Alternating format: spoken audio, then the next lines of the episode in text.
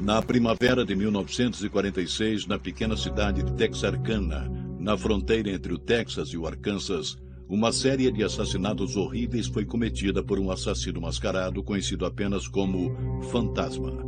Durante três meses angustiantes, o fantasma perambulava pelas estradas de Texarkana, atrás de jovens casais em busca de privacidade e em áreas isoladas onde seus gritos por socorro não seriam ouvidos.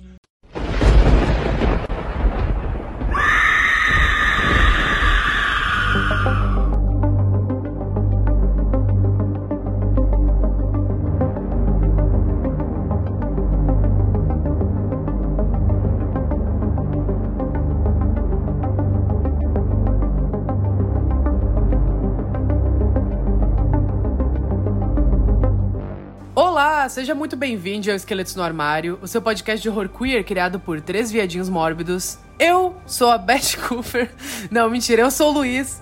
E é isso. Não tinha uma piada melhor. e eu gosto muito da segunda temporada de Riverdale. Eu sou o Álvaro e eu tenho o gênio do serial killer. Vamos ter muitas referências de Riverdale nesse episódio, tá? Vocês se preparem. Sim. Eu sou o João e nos sábados eu coloco um saco na cabeça e eu vou observar gays se pegando em pontos de cruising. Vocês pensam que isso foi uma piada? Ele tá fazendo uma confissão. É, é. Tem um parque aqui perto Meu de Deus. casa. e hoje a gente tá aqui pra falar sobre o clássico que você nunca ouviu falar, The Town... The Town That Dreaded Sundown, do diretor Charles B. Pierce, e o seu remake, que veio anos e anos e anos depois. Seu remake, discutível se é um remake, se é uma continuação de legado, se é uma paródia. Eu não sei, a gente vai debater tudo isso no episódio. Que é o também The Town That Dreaded Sundown, que foi lançado em 2014. E é escrito por ele mesmo, o Roberto Aguirre Sacasa, o criador e showrunner principal de Riverdale e produzido pelo Ryan Murphy. Como vocês perceberam, o diretor desse filme não importa, porque com nomes com nomes fortes iguais a esse. E pelo Quem Jason liga? Também, sabe? Então- E pelo Jason Blum também. Ryan Murphy e Jason Blum decidiram produzir um meta slasher e chamaram o criador de Riverdale, que na época não existia ainda, pra, pra roteirizar. E saiu o que é provavelmente um dos slashers mais interessantes da década passada. Então é isso, Esqueletos no Armário está começando.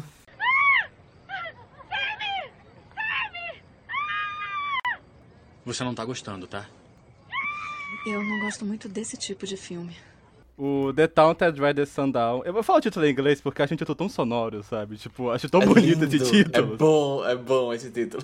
É, tipo, a cidade que tinha medo do anoitecer e tudo mais. É, é um filme que é baseado baseado num caso real que aconteceu na cidade de Ter... Eu não sei pronunciar nome dessa cidade. Tex... Texarkana. Texarkana, Texarkana. o nome da cidade. Texarkana. Parece me inventaram. Achei que, eu achava que era um filme de ficção justamente por causa do nome dessa cidade, só que o nome é uma cidade real. É, Que também. foi, tipo, de assassinatos que aconteceu nos anos 40, desse assassino que usava um capuz. É, nunca conseguiram pegar esse assassino. E o filme, ele é lançado naquele momento no qual, tipo, tava começando a fazer... Tava uma certa moda de fazer, transformar casos reais em esses filmes pra drive-in. Então, tipo, saiu The Ranged na mesma época, que era o filme sobre o Ed Gein. Eu já comentei antes, no, no nosso último matinê, sobre o Honeymoon Killers, né, o Lua de Maus Assassinos. Esse filme é mais ou menos a mesma vibe. É, o diretor, ele é uma figura que teve... Quando eu vi esse filme, fiquei curioso pra saber sobre esse diretor, fui pesquisar sobre ele. É, o Charles B. Pierce era desses diretores que... Ele era, tinha um certo respeito num certo círculo bastante limitado de diretores, um certo cult. Ele não conseguiu migrar muito pro mainstream, mas ele é uma figura certamente respeitada nesse ambiente que ele frequentava. É, se vocês forem procurar a filmografia dele, perceber que a maior parte é de western. Ele fazia muito filme de faroeste, mas ele fez alguns filmes de terror que foram, influenciaram bastante. Como é o caso do o próprio The Town to Dread Sundown. E um outro que é um filme chamado é, The Secret of Bougie Creek, se não me engano. É The Legend, não? The Legend of Bougie Creek. Que foi o primeiro filme dele, é um filme de 73. E esse filme tem bastante similaridades com o, o filme que a gente ia falar. Porque esse filme, ele escutou sobre uma cidade vizinha, um relato sobre uma criatura que teria, tipo... Uma criatura que seria mais ou menos com um pé grande, sabe? Da região. E teve essa ideia de poder gravar esse filme lá, que seria uma mistura de documentário com ficção. Então, tipo, ele vai falar sobre essa criatura que estaria ali no formato de documentário. Ele entrevista pessoas que, tipo, da comunidade mesmo, pessoas que não são atores. Mas ao mesmo tempo ele também reencena algumas coisas, ele acaba misturando realidade e ficção. É um filme que foi muito recebido na época, tipo, o filme custou, tipo, na casa, menos de 100 mil dólares e, e rendeu mais na casa dos milhões. É, o filme, ele serviu de inspiração para Bruce de Blair, inclusive, tipo, os diretores falaram abertamente que esse filme foi uma inspiração para eles. E, e depois, tipo, ele acabou fazendo o, o Taunted Red Sundown, que vai nessa mesma linha de tentar é, fazer um falso documentário e ao mesmo tempo ele cria uma espécie de mitologia em torno dessa região que ele morava. Então o filme é basicamente, tipo. É, tem um formato de documentário mesmo, tipo, é meio estranho no começo tem um narrador onisciente falando, apresentando a cidade, comentando sobre cada um dos personagens. Falando, tipo assim, ah, fulano acabou de chegar da guerra, não sei das quantas, encontrou a namorada, tipo, ele tava narrando tudo isso por cima dos acontecimentos.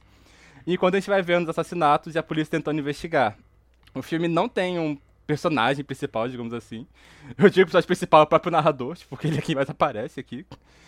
E o filme é muito mais focado, tipo, na reação da comunidade aos assassinatos e a investigação policial, que normalmente tipo, não tem um policial específico. É, enfim, é um filme que eu tava. É um, filme, que eu sabia a existência dele, só que eu nunca fui muito atrás, sabe? O pôster me chamava atenção, eu achava interessante. É, esse é um desses filmes que tá nessas listas de proto-slasher, sabe? Tipo, esses filmes que não são slasher, mas que você vê que tem algumas características do gênero ali, que depois, tipo, depois do Halloween acabaria meio que explodindo e virando o, o slasher dos anos 80. E, enfim, fiquei, achei interessante o filme no geral, tipo, essa questão do. do de como, essa questão do documentário, de misturar as duas coisas, né? Tipo, o filme, tipo, apesar do filme se, ter, tentar essa coisa de ser realista, ele tem muito humor meio pastelão no meio. Que às vezes é meio bobo, às vezes é interessante, sabe? O plot dos policiais fingindo ser mulher pra poder tentar capturar o assassino. Eu passei mal de rir com aquilo, bicho, que ódio. O quanto mais quente, melhor, né? Cara, Mas é... As branquelas, gente. Quanto mais que. As branquelas. Ah, é verdade! Véi, os policiais, tipo, os caras de bigode usando vestido com espingarda, sabe? Tipo, vai se foder aquilo. Mas, enfim, é um filme que tem muita carona de filme de drive-in dessa época e tudo mais. É um filme interessante. É... Eu achei um pouquinho chato lá pela metade. Pouquinho. Um pouquinho, achei um pouquinho. O, o, o, primeiro assassinato é muito, tipo. O começo eu acho muito forte, o assassinato. É bom, é bom. E o final eu acho muito foda também, tipo, a cena da, da fazenda, sabe? Tipo, o último ataque. É achei aquela cena muito boa. Depois que eu descobri que o diretor faz muito filme de faroeste, o final pra mim ficou, tipo, muito mais claro, porque aquele final claramente final de faroeste, tipo, a polícia indo atrás, ele pulando do, do trem, as polícias tiroteio rolando, tipo, aquilo é muito filme de faroeste, aquele final. E, e, enfim, é um filme, é um filme curioso, eu diria. É, eu, te, eu, eu também peguei muito dessa vibe de proto-slasher que o filme tem. Ele, eu senti ecos não exatamente necessariamente ecos, mas eu senti algumas similaridades de algumas coisas que seriam feitas com de uma forma mais refinada anos depois em Halloween, por exemplo.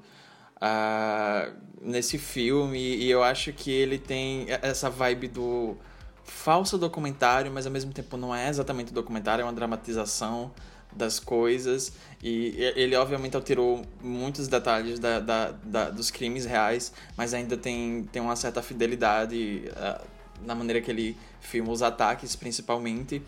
Uh, mas eu, eu gosto que tem uma vibe muito, muito próxima a maneira que ele filma e aquela narração meio opressiva, que tá sempre, tipo... É meio linha que... direta, sabe? Tipo... Direta, é, Parece é linha direta meio grande, sabe? É uma, sempre, é, é, uma, é uma narração que tá sempre, tipo, trazendo um pouco de pre... mal presságio, sabe? Tipo, ah, mas essa, essa, a cidade de Texarkana parecia normal durante o dia, mas eles temiam anoitecer ou algo do tipo. Aquele... funciona, funciona, sabe? Tipo, funciona, eu gosto, eu gosto, eu acho charmoso.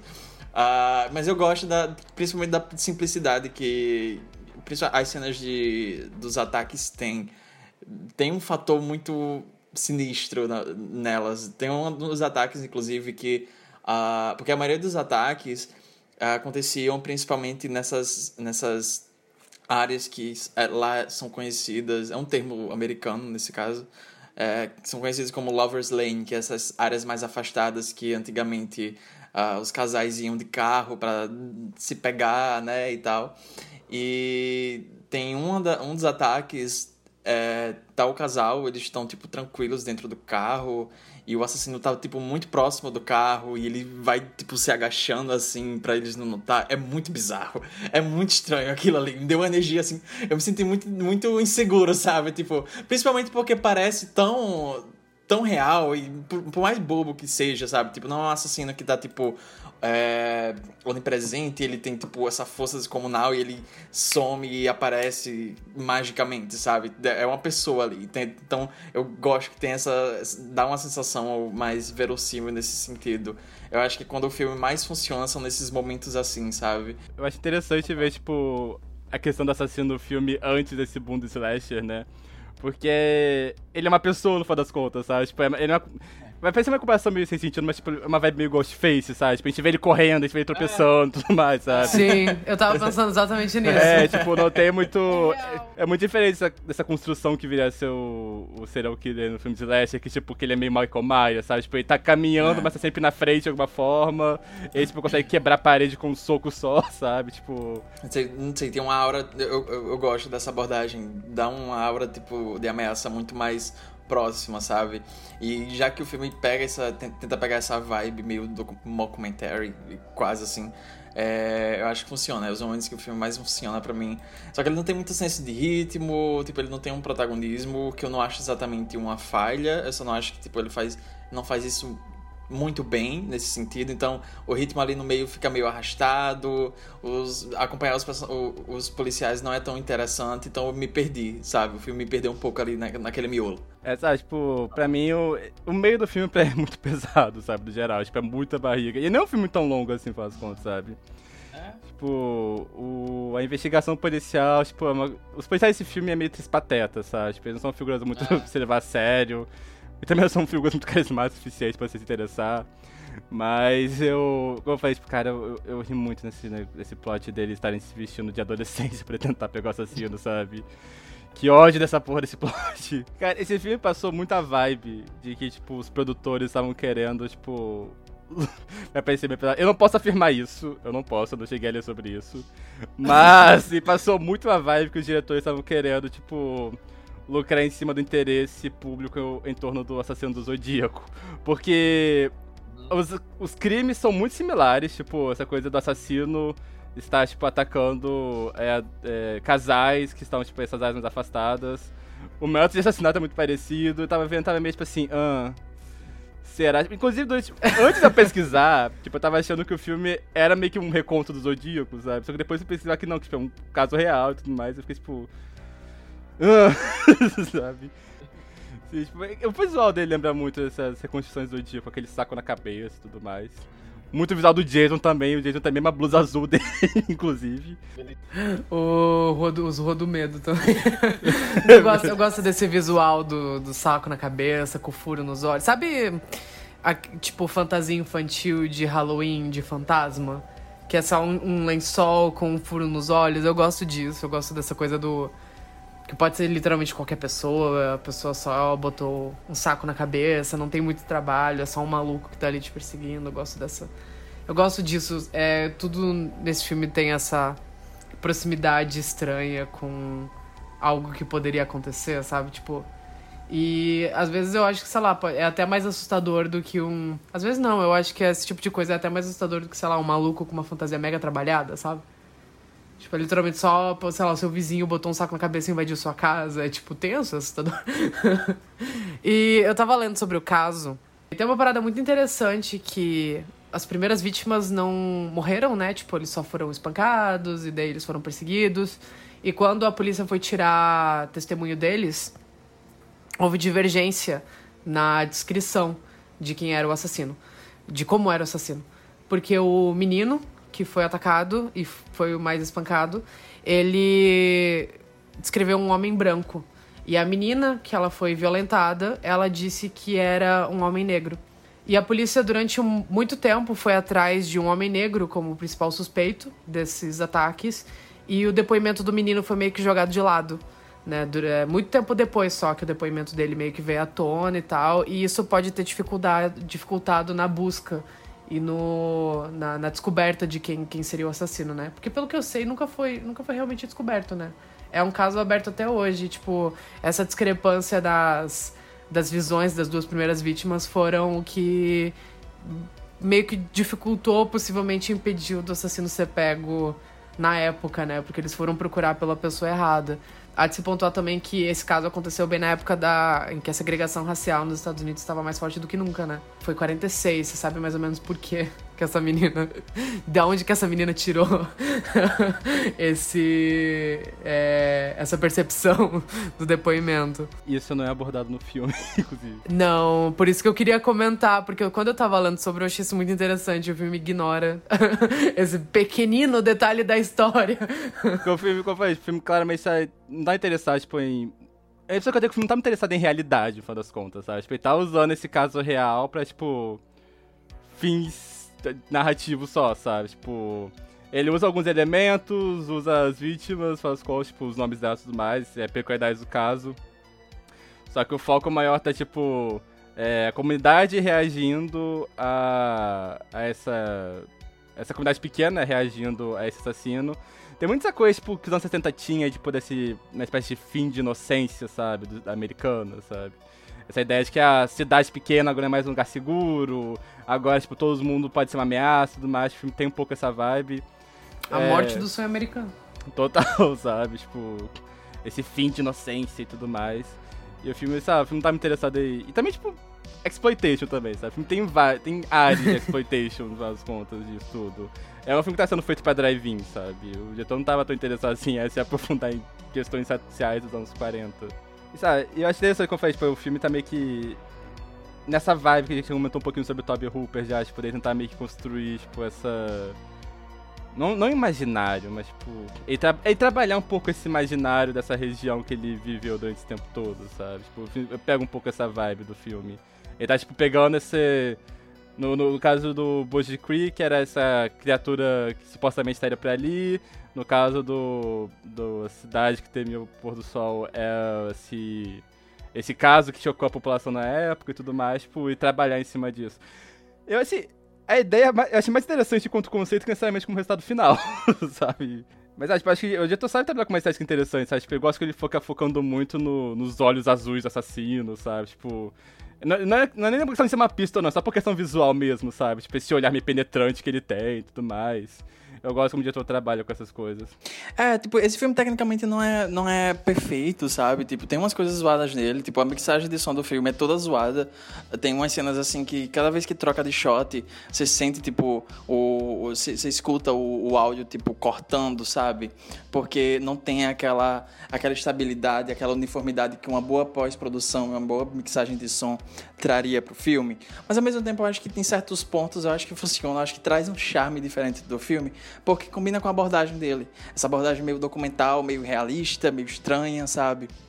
Meio seca, seca. Esse filme é seco. Eles têm essa sensação seca.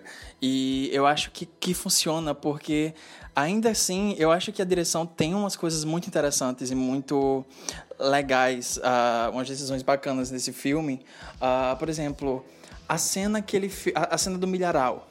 Tem a cena de um ataque, que é um ataque na casa, que termina numa perseguição no milharal. E eu acho essa cena muito boa, eu acho essa cena muito bem dirigida. Se eu não me engano, ela não tem tipo trilha sonora, é o seco, sabe? E eu acho que a maneira que ele vai brincando com o jogo de câmeras, as perspectivas, principalmente porque tem uma personagem meio que se engateando pelo milharal e o assassino tá atrás dela. Ele vai brincando com as perspectivas e ele vai fazendo shots muito bonitos, sabe? E vai ficando cada vez mais claustrofóbico. E ainda assim é bonito porque ele vai pegando, tipo, a, a imagem desse milharal, as plantas, assim, né? o céu escurão, azul escuro, a lua cheia lá atrás e o assassino mascarado no meio. Tipo, é bonito, parece uma, uma pintura assim perturbadora, sabe? Um pesadelo. Precisamos comentar sobre ela, a, a icônica cena do trompete. Boa! que porra é essa? Cara, eu tava vendo aquilo, tipo, eu comecei a ver como assim, pra onde essa cena está indo? Tipo, aí ele começou a amarrar a faca no trompete e falei assim, pra onde isso está indo? Aí começou a acontecer, eu falei, o que está acontecendo? eu não sei o que aconteceu. Tipo, basicamente, pra quem, não viu o filme, né? pra quem não viu o filme, tipo, tem um momento no qual tipo, um casal, eles saem da banda escolar, foram pra um ponto lá, tipo, se pegar. A cena aparece, rola perseguição e tudo mais. Aí chama que tipo, ele amarra a menina numa árvore. Ele pega o trompete do garoto, ele amarra a faca na ponta do da alça do trompete, né? Que tipo aquele instrumento que você fica puxando pra poder sair som. E tipo, ele esfaqueia ela usando aquilo enquanto ele fica soprando o instrumento, sabe? Tipo.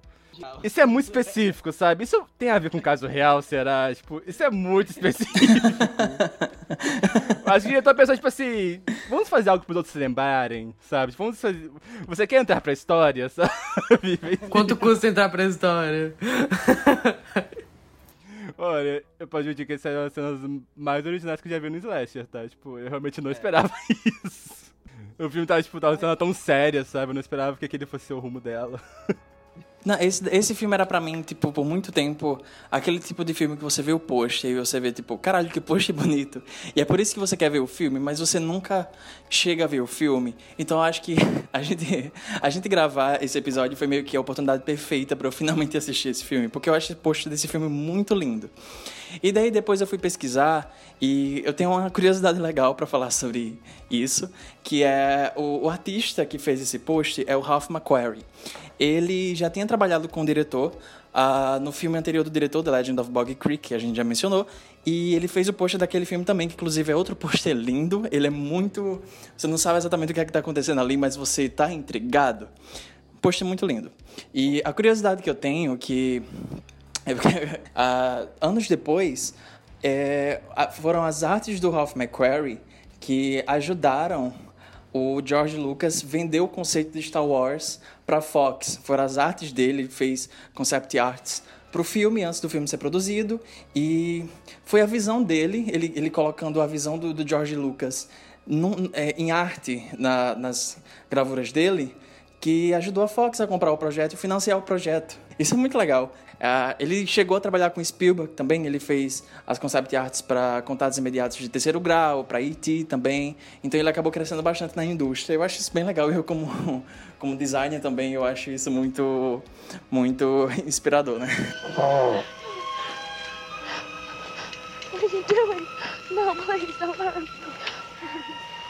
Foi então que logo depois do fim da era de remakes, que estava é, em voga ali no começo dos anos 2000 e vai terminar ali para os anos 2010, no começo dos anos 2010, saiu em 2014 o remake de The Town That Dreaded Sundown. Remake é realmente um remake discutível, vamos discutir aqui, mas que é um filme produzido pelo Jason Blum e pelo Ryan Murphy. Quem diria, né? O Ryan Murphy ele produziu o filme e ele chamou dois colaboradores frequentes dele para trabalhar, para dirigir e um para escrever o filme. E foi isso que aconteceu. Então, Roberto Aguirre Sacasa, né, ele, naquela época, ele não tinha criado o Riverdale antes, né? Ele tinha feito só o remake de Carrie, eu acho, e tinha trabalhado, colaborado com Ryan Murphy em algumas de suas séries, e ele tinha também outros projetos, mas ainda não era um nome tão grande e tão reconhecido como ele é hoje, né? Ele foi, ele veio escrever o filme e o Alfonso Gomes Região veio dirigir. Então eram dois colaboradores frequentes do, do Ryan Murphy. Eles fizeram esse projetinho, nada tipo muito grande. A Blumhouse financiou, já visto que estava dentro desse escopo de filmes pequenos de terror que eles estavam procurando construir o perfil da produtora, né?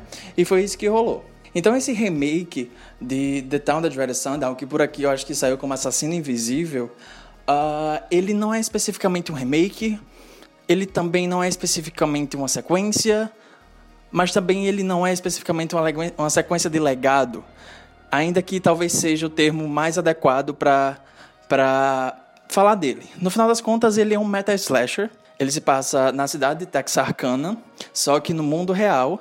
E a cidade não, não apenas lida com os fantasmas do, do passado, né, dos assassinatos reais dos anos 40, mas lida também com o impacto que o filme dos anos 70, o filme original, que foi lançado naquela época, causou. Então, novos assassinatos começam a acontecer, o assassino está ligado aos assassinatos originais, ele está se inspirando no filme e basicamente essa que é a trama no geral que esse filme pega e ele aborda. Mas ao mesmo tempo ele, ele vai muito contra tudo que estava sendo lançado na época, principalmente slasher, que a gente não estava tendo tanto slasher assim naquela época, né? Então eles acabam meio que correndo pro caminho contrário que o filme original tinha. Se o filme original tinha aquela pegada muito real e meio que documentário, esse daqui é super estilizado, super plástico. Ele usa, ele tem muitas decisões criativas uh, muito interessantes na maneira que ele vai criar esse estilo, essa estética do filme. Então ele usa, ele abusa muito de cores, ele abusa muito de técnicas de direção, de, de, filmagem, de câmera, jogo de câmera, tem split diopter. A montagem do filme é super frenética, super ágil, porque o filme só tem 80 minutos e acontece muita coisa nesses 80 minutos. Tipo, realmente é corrido. Para mim, não é exatamente um demérito, porque eu acho que funciona pro, pro propósito do filme. Porque, por exemplo, eu tinha assistido esse filme, eu lembro que eu acompanhei, tipo, o, a produção dele quando saiu os trailers, etc. Quando ele saiu em 2014, eu assisti. Eu tinha assistido talvez umas duas vezes mais e peguei agora, depois de anos, para rever ele, uh, para a gente poder gravar o podcast, né? E eu, eu achava que eu sabia o que, o que eu ia encontrar, mas eu tive uma experiência muito bacana, porque como fazia muito tempo, e eu meio que redescobri muita coisa que eu gosto e que eu tenho interesse, Uh, eu senti que esse filme acabou sendo se encaixando exatamente nas coisas que eu gosto no filme de terror, especialmente no filme slasher, sabe? E eu senti um pouco dessa conexão entre o que eu acho interessante e o que os diretores, o diretor e a galera que fez esse filme também acham interessante no filme slasher. Sabe? Porque tipo, eu de vez em quando eu brinco aqui no podcast, mas não é exatamente brincadeira. Eu, eu brinco aqui dizendo que Uh, se eu pudesse, eu, eu pegava um, um, monte de amigos e eu filmava meio que um conceito de um filme slash. Não precisava ter exatamente narrativa, eu só queria fazer algumas coisas estéticas, sabe? Que remetem slash, coisa que eu amo em um filme slash, que eu queria dirigir e fazer, sabe?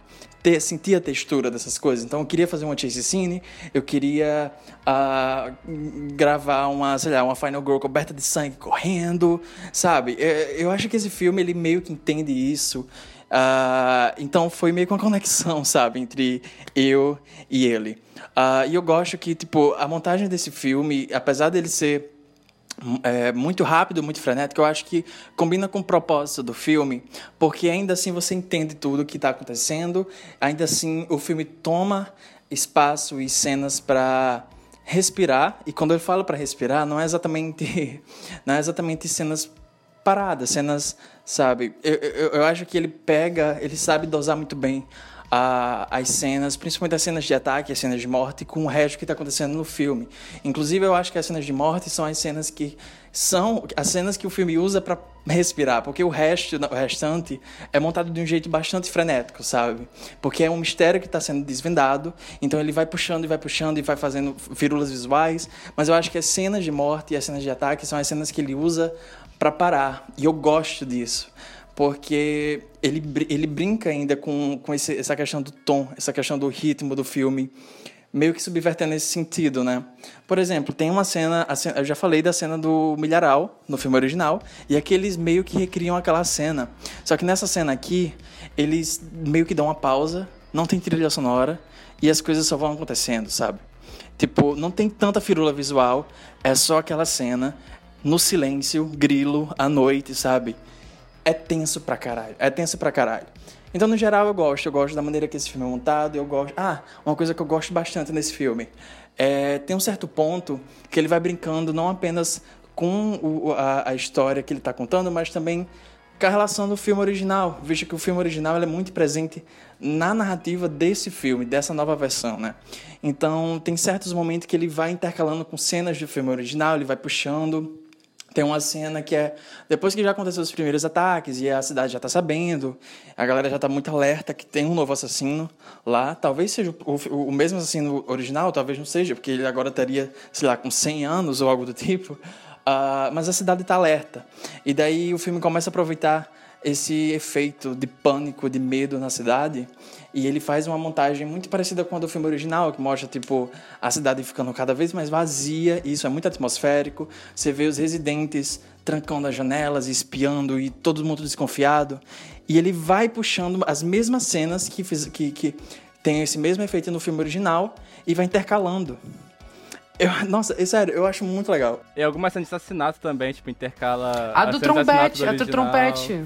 A do trompete, você vê do original. Inclusive, eu assisti o original depois de ver o remake, então eu já sabia que ia rolar o lance do trompete, porque eles mostram a cena do filme nessa. Eu vi esse. Esse foi um filme, tipo assim. Eu nem sabia que existia esse remake, pra falar a verdade. Eu também não. É, Al- é, alguém mandou eu- no meu Curious Cat, daí eu assisti, daí eu informei o Álvaro da existência dele. É, eu vi por causa do Luiz. Eu lembro, eu lembro que o cara- do Curious Cast, inclusive, comparou com Pânico 4, esse filme, se eu não me engano. E eu lembro. quero também, mas eu vou deixar você falar, depois eu falo. E, enfim, eu vi por causa do Luiz, tipo, eu vi primeiro o original, né? Fiquei tipo assim, ah, vou ver ele antes.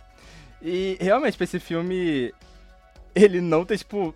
Ele vai pra um caminho muito diferente dos outros remakes dos anos 2000, 2010. Ele realmente tem muito mais em comum com Pânico 4. Porque. Ele é um filme que ele reconhece a existência do anterior. é, colocando ele no nosso universo, no caso, tipo, esse filme anterior seria ficção baseada na realidade, sabe? Tipo, e o filme, tipo, e também ele consegue meio que brincar com essa ideia, tipo, de, ah, estar repetindo eventos do filme anterior, só que aqui eles são ressignificados no caso do assassino ter conhecimento desses fatos já, sabe? Tipo, eles não estão, tipo, só copiando porque, ah, sei lá, é um remake tem que copiar as cenas do primeiro filme. Ele tá copiando porque o filme já existe, o assassino é um copycat disso, sabe? Tipo, eu acho que o filme trabalha de uma forma interessante. É. O. Se eu tivesse. O filme também, tipo. Eu tava vendo o filme, tava pensando, tipo. Quais seriam meio que os limites éticos disso tudo? Porque, enfim, não é só. Não é uma, uma fazendo referência a sexta-feira 13 da vida, sabe? Tipo, é um caso real e tudo mais.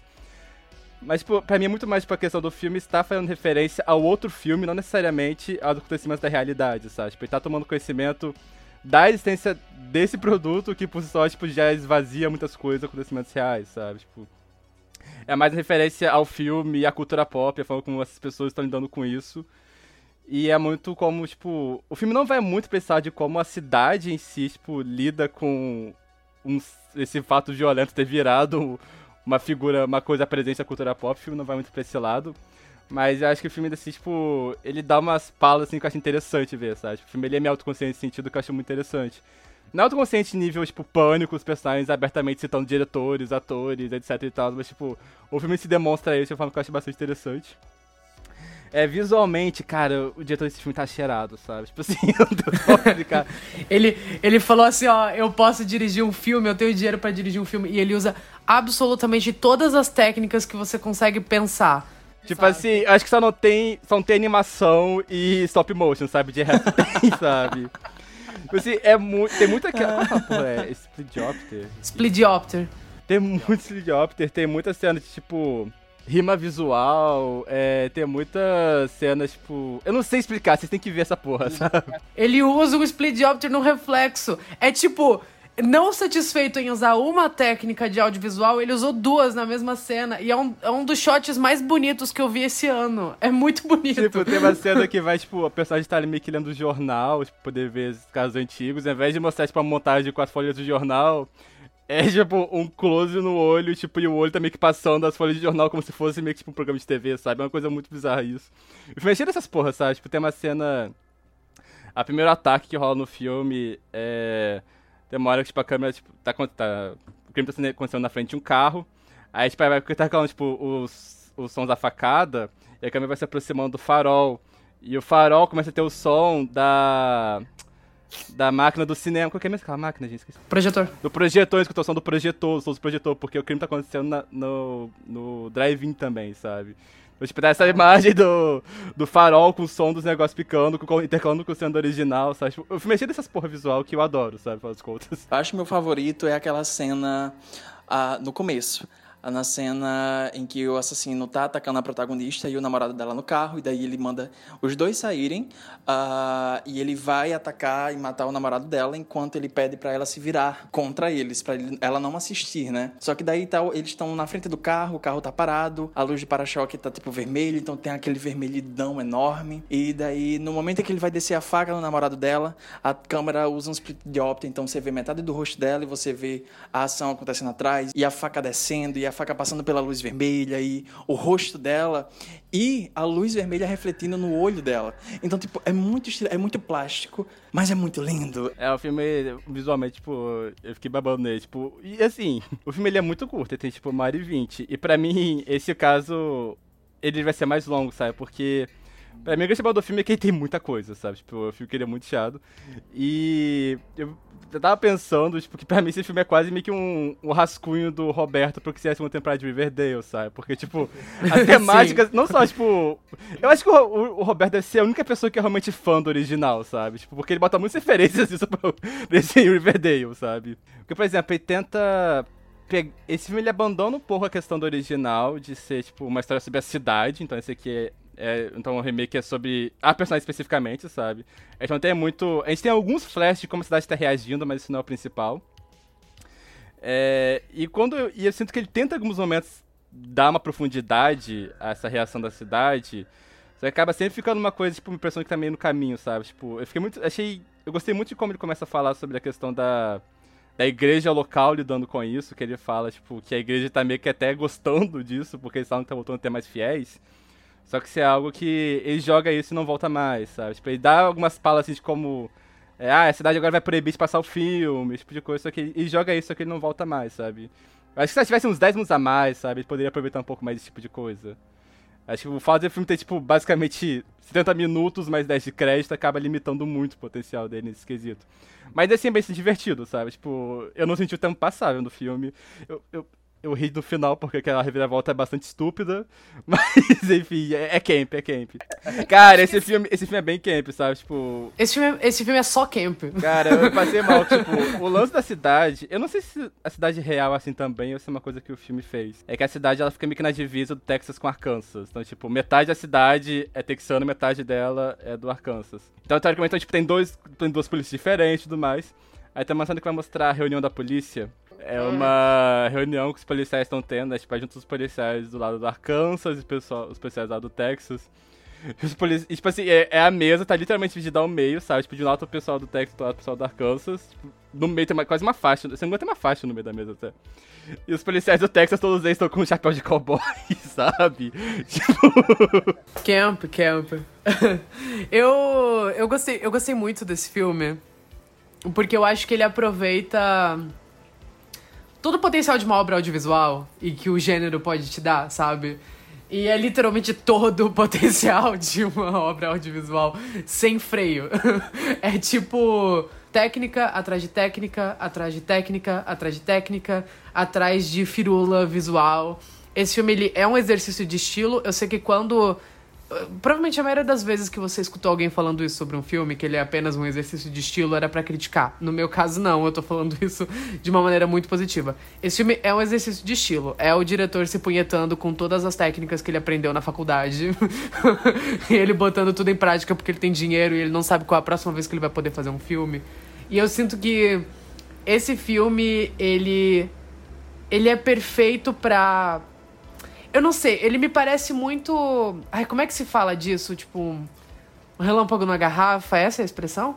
Tipo, algo que é algo muito específico que só pôde existir por causa das possibilidades daquele momento. É, porque, por exemplo, ele vem depois de Pânico 4 e ele tem muitos paralelos com Pânico 4. É, ele vem dessa. Antes da era da metalinguagem, tipo, voltar com mais com tudo no cinema. Ele vem depois da era dos remakes. Então ele não faz. Ele não é um slasher que tá dentro do estilo de slasher que estava sendo feito nos anos 2000, porque ele vem depois. Ele ainda não é o que o tipo de slasher que a gente tá tendo hoje em dia, porque ele vem antes. Então ele vem, ele nasce nesse limbo. Ele não é uma história original, ele é um remake de um filme dos anos 70 que ninguém nunca ouviu falar. Então ele tem um material base para trabalhar em cima, então ele não trabalha, ele não precisa trabalhar tanto aquela história, tanto aquela narrativa, porque tipo tem um material base. E ele. Eu sinto que parece um filme que, tipo, Roberto assistiu Pânico 4 e gostou muito de Pânico 4, ele quis fazer o Pânico 4 dele. Essa, essa é a vibe que eu sinto desse filme. Então, tipo, vem muito essa coisa de um filme que é baseado num outro filme, ele desconstrói o outro filme, ele usa tudo essa ele usa toda essa bagagem tipo, de, do filme original como um, um pano de fundo pro filme novo. Ele é um filme extremamente estilizado, ele parece um videoclipe. E eu falo isso de uma maneira positiva, porque é um filme muito bonito. Ele é um filme totalmente despirocado das ideias, assim. Ele tá muito mais preocupado em fazer boas cenas do que necessariamente contar uma boa história. É, o Eu roteiro é que- meio incidental, no final das contas. Chegou ao ponto que eu tava nem prestando uma atenção na investigação direito, eu tava só, tipo... Você tá cagando pra isso, sabe? Eu acho que, inclusive, o twist, o twist é burro, é burro, mas eu acho que ele funciona porque você não tá ligando pra quem é o assassino, Quando sabe? você tirar a máscara, eu fiquei tipo, quem? o, Eu inclusive, deveria conhecer você, sabe?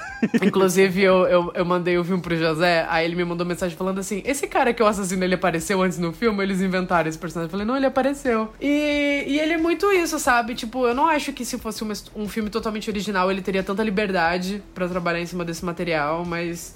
Ele me parece muito um filme de momento, sabe? Parece que todo mundo decidiu fazer uma grande brincadeira com isso ali e fazer um grande exercício de estilo. E eu acho que se esse filme fosse feito hoje em dia, ele talvez não seria tão despirocado quanto ele é, por causa do momento que ele foi feito, sabe? E eu acho que se ele fosse feito um pouco antes, talvez ele também não fosse tão camp, porque era. A gente, o início dos anos 2000 foi muito calcado no hiperrealismo, e esse filme veio um pouquinho depois disso. A gente tá entrando nessa era da, da estilização, sabe? Ali do, do- da década de 2010, que vai culminar no, no que a gente tem hoje em dia. Mas era. Ele não é tão.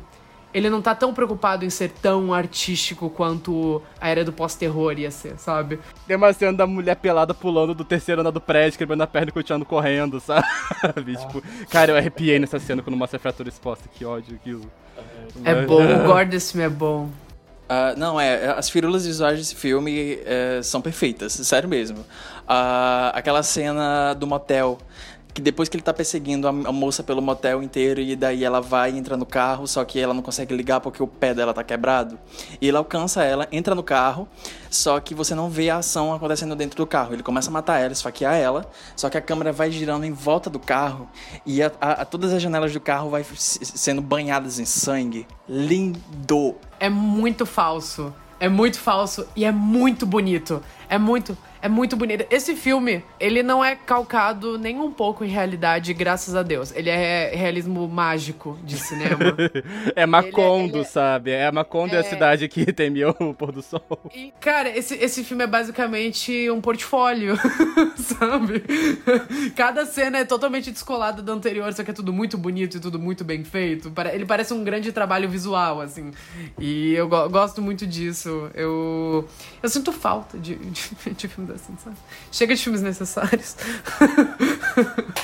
O que eu achei interessante justamente o- do visual também é que ele tem essa coisa de ser muito anacrônico, né? Tipo, os carros e as roupas Sim. parecem ser muito anos 70, só que os personagens têm celular, esse computador e tudo mais. E então, tipo, isso que eu falei, tipo, isso me lembrou muito Riverdale, é sério, tipo, esse filme parece muito o que viria, um spin-off do que viria a ser Riverdale, das contas, sabe? As referências visuais, é, tipo, as referências do. Forma como. Um senso de humor que tem no meio também, senso de humor meio mórbido.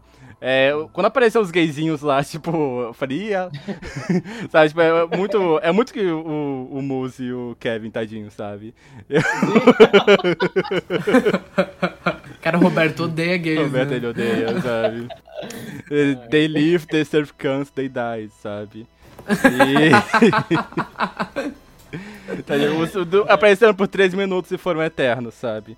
Me lembra muito o Riverdale, tipo, e o roteiro da segunda temporada, pra quem já viu, tipo, tem muitas similaridades com o que é, esse filme é. É nisso eu comentei, tipo, de parecer um rascunho quase. É porque realmente eu acho que o Roberto, ele pega alguns temas que ele botou, rascunhou aqui e trabalha mais segunda temporada. Tipo, essa relação da cidade com essa questão do, assassino à solta. É, principalmente a relação, tipo. O filme não chega a ir muito fundo nessa coisa de ser meio que um efeito manada, mas ele rascunha alguns momentos a cidade ficando apavorada e tomando atitudes. Que é uma coisa que ele aprofunda mais na temporada e tudo mais. E sei lá, tipo, eu como fã da série Riverdale, não ironicamente, sabe? Porque aparentemente as pessoas acham que eu tô sendo irônico quando eu falo de Riverdale. Não, eu gosto, tá? é, eu basicamente gostei bastante disso, sabe? Tipo, foi, foi interessante ver esse trabalho feito, sei lá, uns seis anos, não, uns quatro anos antes. Riverdale começou a ser desenvolvida nessa época, inclusive, se eu não me engano. Foi acho que 2014 que o Roberto começou a desenvolver. A gente já vê algumas coisas sendo trabalhadas ali, sabe? Pois é, como eu falei, eu acho que esse filme entende muito das coisas básicas que um slash necessita. E a gente tá nessa, nesse período de comeback do slasher, franquias grandes estão voltando, mas também muita coisa original está sendo lançada ultimamente. E eu, de vez em quando, a gente, eu vejo a gente repetindo e batendo na mesma tecla quando vem em relação a certos, certos novos slashers que a gente falta, a gente fala que a gente sente a falta de certos elementos que, para mim, para nós, uh, são essenciais pro DNA do slasher. Então tem filme que tipo, ah, os personagens são bons, mortes são legais, cadê a Chase Cine? Cadê as mortes legais? Cadê as Tipo, tá faltando certas coisas. E eu acho que esse filme entende muito disso. Então, você vê, tipo, as chase, esse filme tem muitas chase scenes boas, é tipo sequências muito bem feitas, sabe? E eu gosto que elas são recriações do filme original, mas ao mesmo tempo tem um twist próprio para elas, sabe? Então, eu acho que o filme dá muita identidade recriando essas coisas do filme original, visto que o filme original estava recriando as mortes originais. Então tem, tem uma certa relação nesse sentido, né? E as mortes são boas, as mortes são violentas, as mortes são muito estilizadas. Uh, tem aquela perseguição no milharal, tem a do carro no motel, tem, tem, tem muita coisa boa nesse filme. E ainda que a protagonista desse filme não seja também. Ela não parece se encaixar tão bem, tão forte no arquétipo clássico de Final Girl, mas eu acho que é porque esse filme ele não se comporta tão tanto com o slasher clássico, sabe? Ele faz essa brincadeira, ele brinca com o trauma geracional da cidade. Então você vê vários personagens entrando ali no meio. Não é apenas ela, ainda que ela seja o fio condutor entre todos. Ah, porque, como a gente falou, no original não tem protagonista. Você vai pulando de personagem em personagem ah, e vendo a história se desenvolver. E aqui eu acho que a protagonista ela serve mais como um fio condutor. Mas ainda assim eu acho que ela faz o papel dela. No, no tom desse filme, na abordagem dele, eu acho que ela faz a, a, o papel dela. Então eu não me incomodo tanto assim com ela, para ser sincero. É um filme bom para printar. Eu, eu, eu, tenho. É, é, desde que a gente começou a fazer os esqueletos, todo filme que a gente assiste eu fico olhando os shots e fico, ai que shot bonito, eu vou printar pra postar no esqueletos. Só que tem uns filmes que eu luto para conseguir quatro, sabe? Que, tipo, por exemplo, essa semana eu achei aquele horroroso que você sendo Exploited. E, tipo assim, eu consegui dois shots bons e outros dois eu tive que improvisar, sabe? Porque eu não tava conseguindo achar shot bonito naquele filme. Esse aqui você consegue encher uma pasta de shot bonito. e é por isso que ele é uma nota 8, porque ele é caprichado, ele é bonito. A protagonista, a Final Girl, é franjuda, então ele já ganha pontos de simpatia. Sabe? Se, se a sua Final Girl tem uma franja.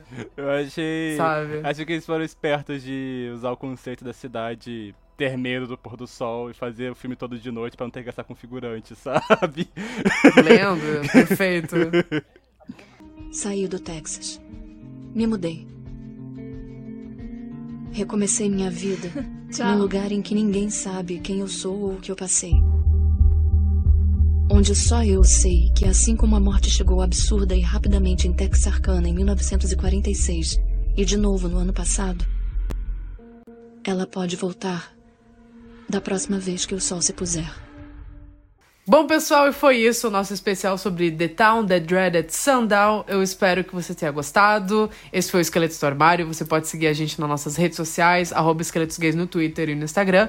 E você também pode me seguir na internet com arroba no Twitter e também no Instagram. Você também pode conferir o nosso conteúdo, que é esqueletosnoarmário.com.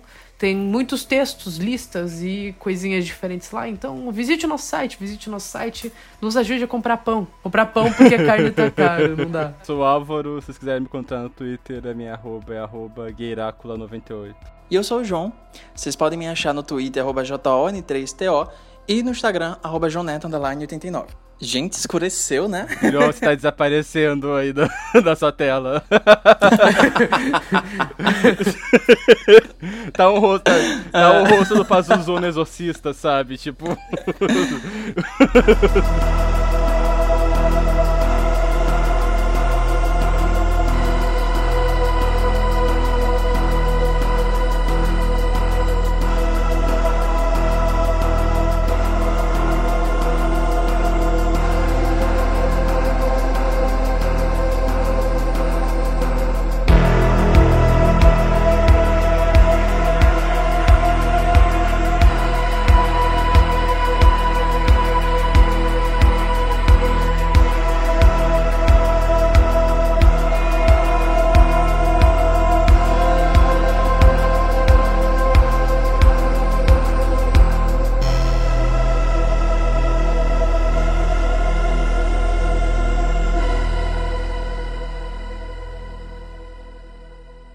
eu quero botar um parênteses aqui, tipo, completamente off, que eu não sabia quando encaixar, mas o xerife desse filme é muito gostoso. Só isso que eu queria dizer. Mas. O marido da Diane de The Good Wife.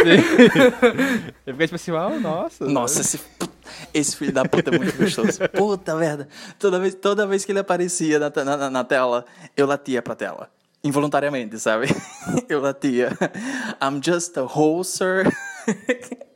Essa bota aí eu lambi. Yes, daddy. Yes, daddy. Você fica tipo assim, sabe? Toda cena que aparece, você faz Yes, daddy.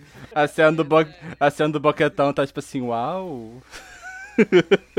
Baixe esta câmera. Ajuste esse foco.